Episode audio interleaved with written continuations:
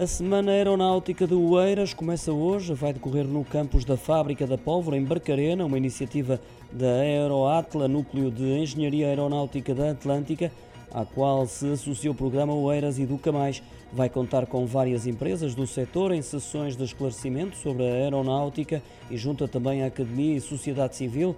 É a oportunidade para que os jovens interessados conheçam as saídas profissionais e entreguem as suas candidaturas.